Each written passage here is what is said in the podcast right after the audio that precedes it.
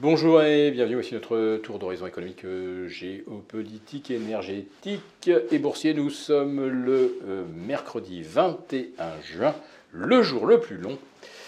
Et pour comprendre comment tourne la planète finance et qui tourne vraiment au ralenti, ça va être euh, donc sur la bourse au quotidien nulle part ailleurs et l'épisode du jour. Ça, s'intitulera Qu'est-ce que vous faites?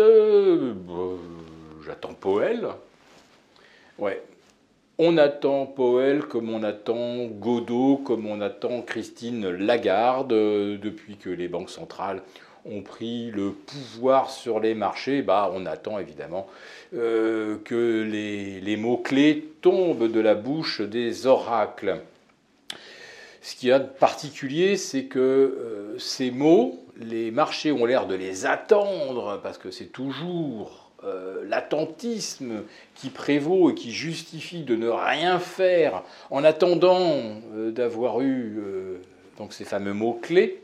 Et puis, bah, lorsqu'on les entend, il ne se passe rien, puisque finalement les marchés ne les croient pas. Vous avez une banque centrale qui vous dit j'ai encore deux hausses de taux sur la table.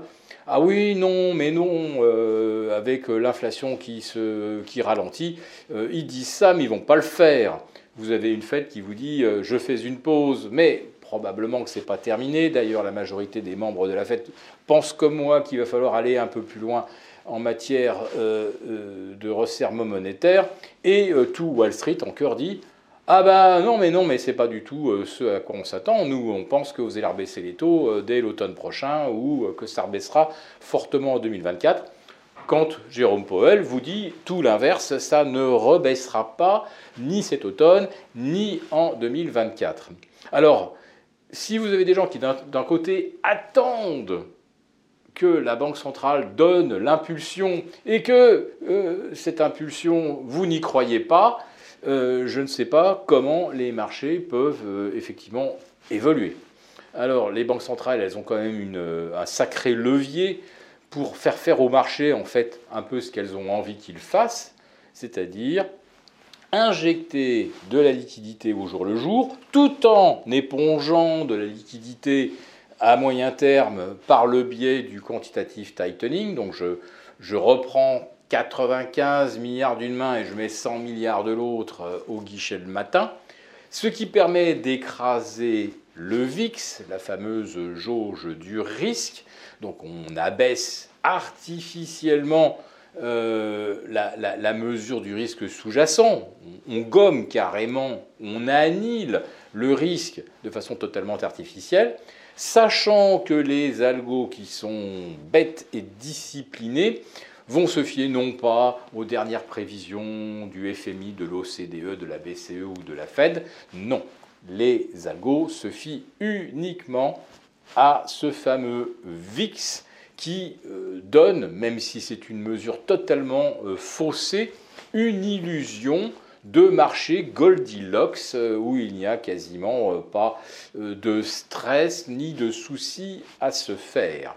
Alors on verra bien si Jérôme Powell, qui va témoigner deux fois devant le Congrès ce mercredi et vendredi, continue de délivrer le message, ou est-ce que les marchés avaient raison de penser que Jérôme Powell allait changer de ton parce que c'est peut-être ce qu'il avait dit en amont aux initiés. Vous inquiétez pas, je vais venir faire le méchant à, chaque réunion de politique monétaire. Je vais dire qu'on va serrer les taux, mais rassurez-vous, c'est juste pour faire peur et pour que euh, la spirale prix-salaire ne s'emballe pas, que tout le monde fasse bien gaffe, qu'on essaye de réduire euh, l'inflation en prévision de taux qui pourraient être plus élevés. Mais rassurez-vous, je n'en ferai rien je, ne suis pas convaincu que ce soit euh, la stratégie adoptée par les banques centrales. Et elles vont effectivement euh, remettre un, prix sur le risque. Et qu'est-ce que ça veut dire, le prix sur le risque? Ben, Ça veut dire que l'emprunteur, euh, on considère qu'il pourrait avoir des, difficultés de remboursement et qu'il faut donc pricer ce risque et plus les taux montent, plus on estime que l'emprunteur, quelque part, est à risque. Mais en fait, plus on monte les taux, plus l'emprunteur, s'il est en difficulté, est effectivement à risque. Donc c'est un petit peu la prophétie auto-réalisatrice.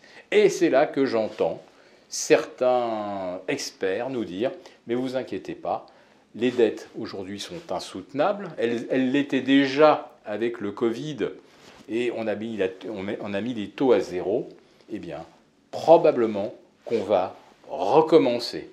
Alors avant que Powell dise ça, il risque de couler de l'eau sous les ponts, mais pour l'instant, eh bien, on est toujours en lévitation. Si cette vidéo vous a plu, n'hésitez pas à nous mettre un pouce.